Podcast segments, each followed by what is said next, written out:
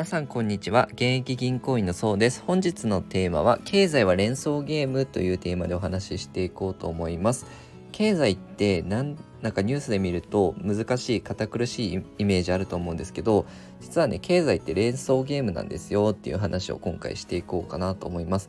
で連想ゲームって考えるとこう自分が予想するのが楽しくなるので一つね一例を出してあの解説していこうかなと思います。以前日経の電子版で4月21日の記事ではあるんですけどトウモロコシが最高値に迫ってますよ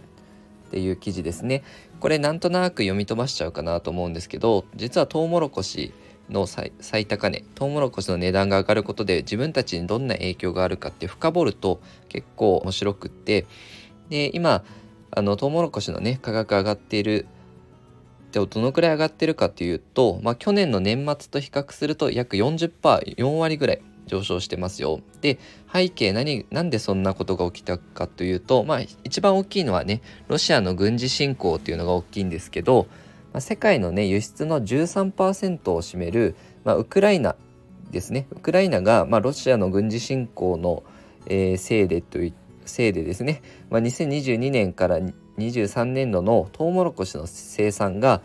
えー、去年と比べると半分になっちゃうっていう見込みなんですよね。えトウモロコシを供給作る人が減ってしまうので価格が高騰しますよと。であと世界のトップですねトウモロコシの輸出のトップはアメリカなんですけどその3割ですね30%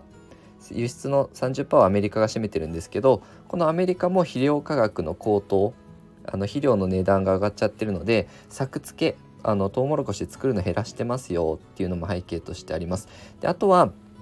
今ガソリンの価格が上がってしまってるのでトウモロコシってね燃料のエタノールになったりするので、まあ、そのガソリンの代替として使われるっていうことで買われたりしてて価格が上がってきてますよと。であとこれがじゃあどう自分たちに影響してくるかっていうと家畜とかのトウモロコシって餌になるんですよね豚だったり牛だったり鳥だったりとかですねでそうなってくるとトウモロコシの価格上がってくると生産者農家の人たちコスト上がってくるのでその分を消費者の人に値上げしないと自分たち儲からないので生活ができなくなっちゃいますよね。なので必然的にあの徐々にこうお肉だったりとか卵とか乳製品とかっていうのがトウモロコシの相場の上昇によってですね値上がりしてくるんですよね。で自分たちの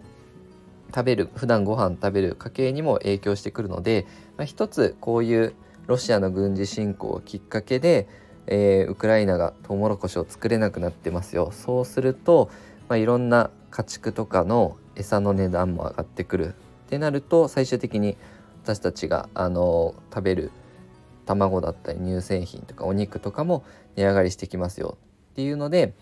こうなったらこうなる。次はこうなってくる。こういうとこに影響してくるっていう、まあ、連想ゲームみたいな形で考えると、まあ、経済も頭の体操というか、まあ、これが起きることで何があるんだっていう風になってくると楽しくね学べると思いますし自分の生活にも自分たちにじゃあ今後どうなってくるってあの予想が立てられるようになるので、まあ、投資にも役立ちますしあの投資の近道あのスキルを上げる近道は経済を学ぶことかなと思ってますのであの興味を持ってねそのニュース深掘りしてみていただければなと思います。えこのように、えー、収入を上げる支出を下げる運用するをテーマに、えー、配信していきますのでよかったらチャンネルの方フォローよろしくお願いいたします。本日は以上です。ご視聴いただきありがとうございました。